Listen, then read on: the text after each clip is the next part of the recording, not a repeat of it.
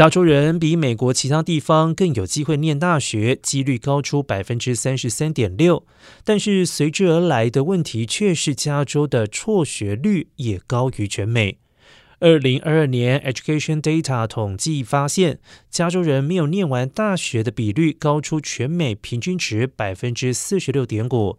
整体来说，美国有百分之三十二点九的大学生没有拿到学位就离校。